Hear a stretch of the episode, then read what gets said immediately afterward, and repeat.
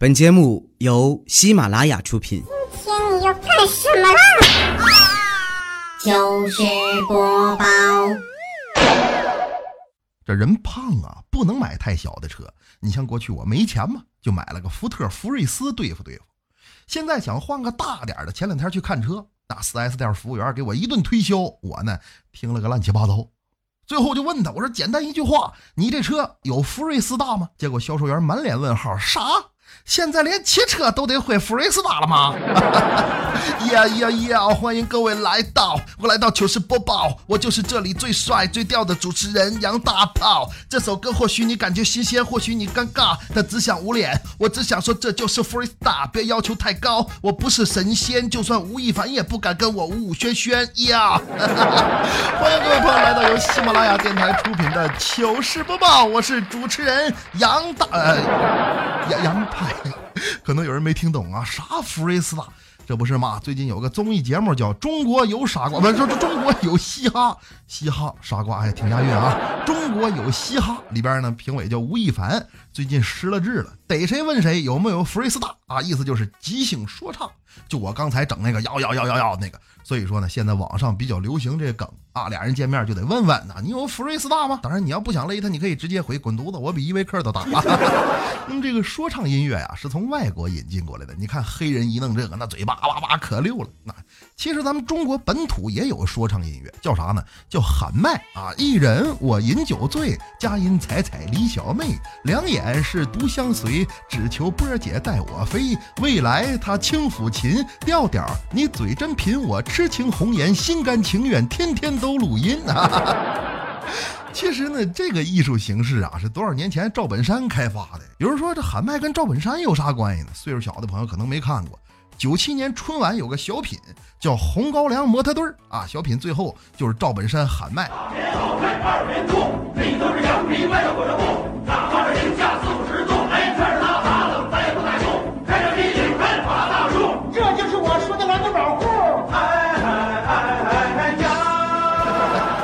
家看赵本山的姑娘咋喜欢麦西天佑呢？啊，这都是师兄妹之间产生了爱情，跟咱们上学处对象那是一样的。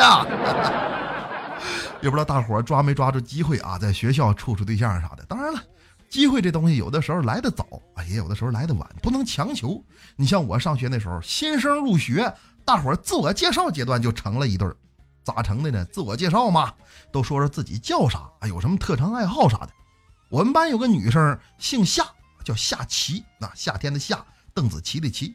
自我介绍嘛，她上来就说：“大家好，我叫夏琪，没什么别的爱好，喜欢游泳。”大伙儿一鼓掌，她就下去了。紧跟着上了个男生啊，大大家好，我姓游，我就游泳，我也没有啥别的爱好，就喜欢下棋。第二天俩人就在一起了。那么这故事告诉我们一个什么道理呢？就是起个好名字是多么的重要啊！不过有时候这玩意儿也防不胜防啊！你像我认识个姑娘叫曹丹，挺普通的名字，也说不上好坏。直到后来呢，她找了个外国男朋友之后，问题就出现了。每次她男朋友带她出去玩，跟外国朋友介绍自己的时候，那场面不堪入耳啊！嗨，大家好，这是我的女朋友操蛋。然后一听一帮老外异口同声的 “Hello，操蛋”，小曹都哭了。这名字起的还 真挺操蛋。后来分手了啊。不过这都属于小插曲儿，谁能想到因为名字听起来不好听就分手呢？哎，那听起来不好听的事儿多了。你像前两天我就在我们粉丝群看到听友唠嗑，其中有个哥们儿说我要考牛津，当时我非常震惊，牛津呐，重点大学啊，这相当于英国985院校。如此有志青年，竟然是我的粉丝，所以当时我就非常激动，想鼓励他几句。但是我这边字儿还没打完呢，紧接着他又补了一句：“除了牛筋之外，再整点羊肉串、腰子啥的啊，多放点孜然啊，我口重。”考牛筋，你要把手指头捋直了再打字儿。当然了，文字上的误会啊，多数是因为字儿打错了。那么口头上的误会呢，通常都是断句有问题。你像《西游记》里有这么一回，叫黄狮精虚设钉耙宴，金木土计闹抱头山里头，不就是吗？那唐僧师徒四人途经玉华州抱头山虎口洞的时候，兵器被黄狮精给偷走了。那孙悟空能干吗？齐天大圣脾气多大呀！拘来了土地要问个明白。嗯，土地老儿，快告诉俺老孙，俺的金箍棒在哪里？啊！土地一听，赶紧说：“呃呃，大圣，您的金箍啊，棒就棒在特别配您的头型。金箍棒在哪里？不是这个金箍棒在哪？徒弟，你确定你能听懂？Are you trust me？当然了，还有一种情况呢，是因为代沟导致的误会。那不是吗？昨天在超市看见邻居大妈买了一袋红糖，妈妈来来往家走，我就问她，我说大娘啊，啥事这么生气呀？老太太一听我问，气坏了，跟我说那孙子不懂事，搁家里头闹，非得要采红糖。我说家里没有红糖啊，采白糖行不行？哭啊，说的就要采红糖，这不行吗？我除了先买一袋红糖回家采采采采红糖。这大妈可能是岁数大了，糊涂。不过有时候这人到底是真糊涂还是假糊涂，还真是没法一眼分辨。就像前几天我坐公交车，咱这是个空调车嘛，所以票价两元。这时候老头上车了，投了一块钱，司机不干呢，跟老头说两块。老头说：“是，这车是两块，空调车两块，空调车是两块，投两块，不光投两块，浑身上下都两块。”说完了，他就往后走。司机生气了：“我告诉你，前头两块，难觉着后头人少更两块。” 这是新司机遇见老流氓了。大伙呀，还是趁年轻多挣点钱吧，否则的话，等你老了，逃票未必能有这么溜。不过挣钱归挣钱啊，注意安全还是很有必要的。可别信什么富贵险中求，要想富走险路，别回头土豪没当成啊，再变成土堆就不合适。要说土豪，哎，这社会上啥职业容易变成土豪呢？大夫，这不是吗？前几天吊吊嗓子难受，你听他说话那动静，嗓子就难受。待会儿我就调调，难受怎么办呢？上医院呗。大夫一检查，跟调调说：“你呀，离有十五年的烟龄。”啊，如果你要是不抽烟的话，积攒的钱啊，够够买一台宝马车了。调调一听，瞬间暴脾气就上来了，他就问大夫：“大大夫，你抽烟吗？”大夫说：“我我不抽烟呢。”那那你宝马呢？大夫说：“在楼下停着了，七八台了。你要问老爷？没没没事，我我就问问。听口音，你就是个莆田系大夫。别说宝马了，他宾利他都能买得起。大伙儿看病的时候啊，还得去正规医院，别让人给骗了。不过这个社会上啊。人说骗子哪儿都有，出了医院调到买份报纸都让人给骗了。就在大街上，一个男的在那大声叫卖：“卖报卖报！惊人诈骗事件，上当受骗者已达八十二人。”调调一看，什么骗子这么猖獗？买一份瞧瞧。结果买完之后，报纸都翻烂了，也没找着诈骗案。正纳闷呢，就听卖报那小子又在那喊。卖报卖报！惊人诈骗事件，上当受骗者已达八十三人。快来看看这帮大傻子是怎么上当的吧！我估计啊，调调这智商从此可能就告别自行车了。你出门打车吧。结果从上车开始，这司机就一直在那打电话，素质极差呀。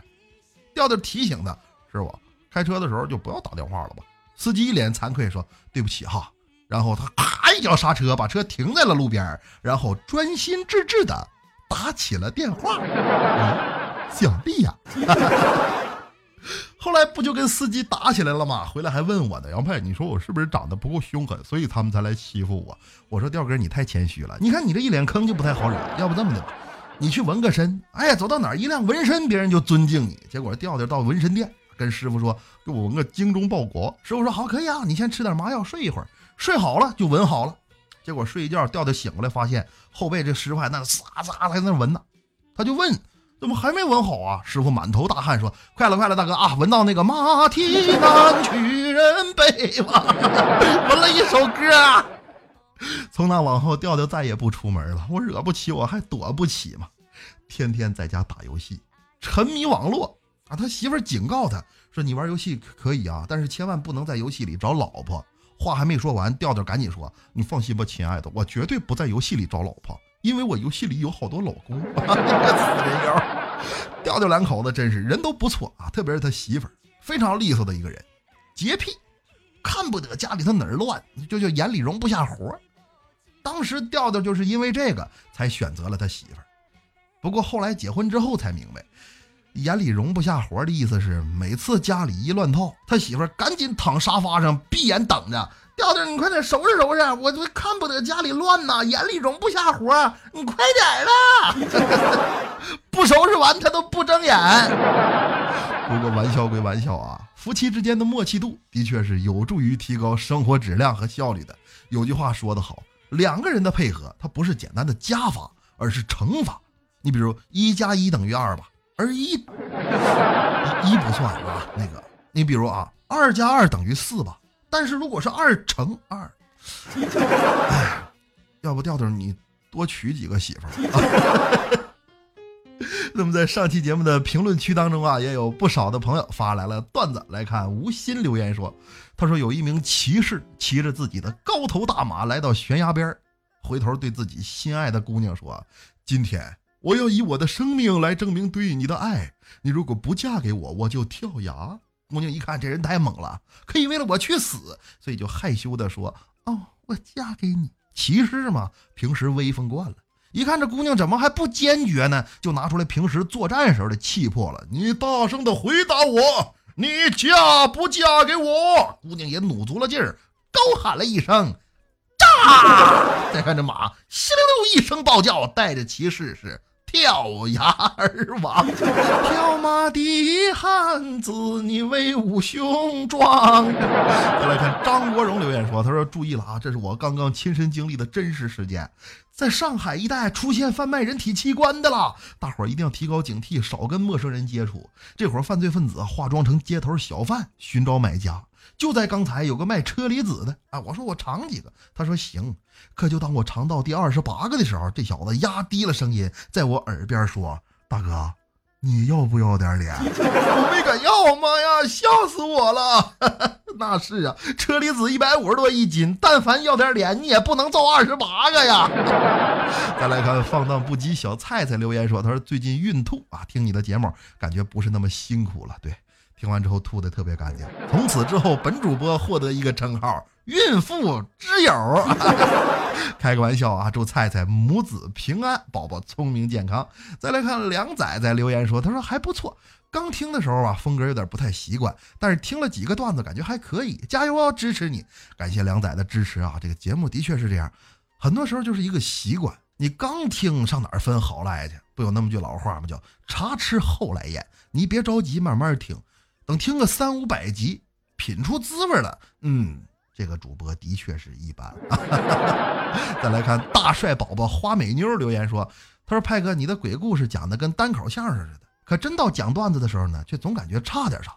啊，也许来点恐怖的搞笑段子，就更有自己的风格了。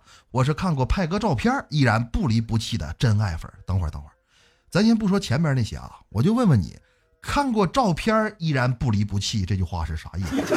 我长得就那么掉粉吗？啊，大家给评评理！我长得不像彭于晏吗？明明可以靠脸吃饭，却偏偏要拼才华，这是一种什么精神啊？这他妈吃二十八个车厘子的精神！感谢花美妞啊！至于这个节目风格，我肯定会不停的探索，争取做出一些成绩。再来看玉面飞袍云心小留言说：“他说同一个段子在你这听，我是笑的是最嗨的。老杨希望以后每周都有你的节目。”哎呀。感谢云心小这么高的评价啊！这糗事播报呢是喜马拉雅一等一的王牌栏目，能有机会上来带班，我就已经非常骄傲了。以后的事呢不敢想，眼下大伙儿对我的支持，老杨看在眼里，记在心里，回头买个本都给你们记上。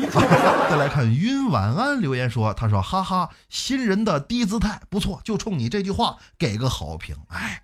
我就那么一说啊，你等我站稳呢。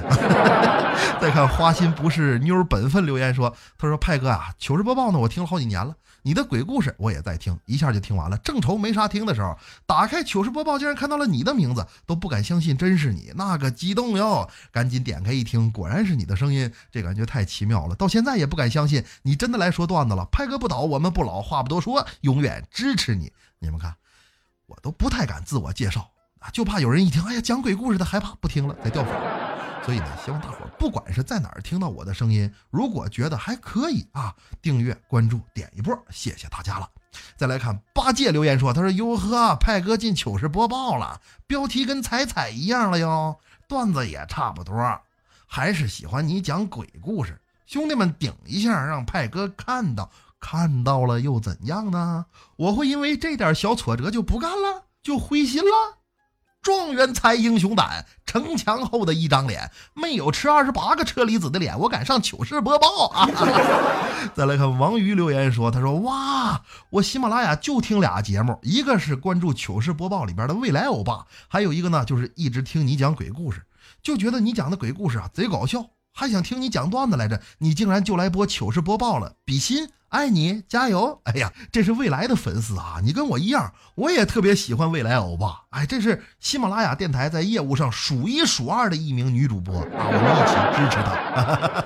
哦，都 care。再来看 Fernanda 留言说：“他说支持派哥一直在追小茶馆，以前从来不听这种脱口秀，但因为这是派哥做的，决定追下去。么么哒！来自青岛的小粉丝，感谢兄弟支持啊！回头到青岛，我请你喝啤酒、洗海澡、吃嘎了啊！再来看洋洋留言说：他说西乡鬼。胡未续，糗事播报又来，派哥这是要闹哪样啊？不过不管您在哪儿，都永远支持。对了，这个节目几天一坑啊？你有故事，我有酒，咱俩好好唠一宿。嗯，喝什么酒啊？你没听过那句话吗？鬼故事配绿茶，爽过吸大麻。喝茶，喝茶。那么也欢迎喜欢灵异故事的朋友，喜马拉雅搜索“深夜小茶馆”，收听本人更多的精彩节目。如果你喜欢糗事播报，欢迎点击订阅按钮，这样的话呢，每次更新就可以收到提醒了。评论区留言，无论是吐槽还是发段子，我都会尽量在下一期节目当中呈现出来的。好的，朋友们，今天的糗事播报就是这样，我是杨派，咱们下期见。好多的话还来不及兑现，你就不见。我身后窗外那片梯田，像一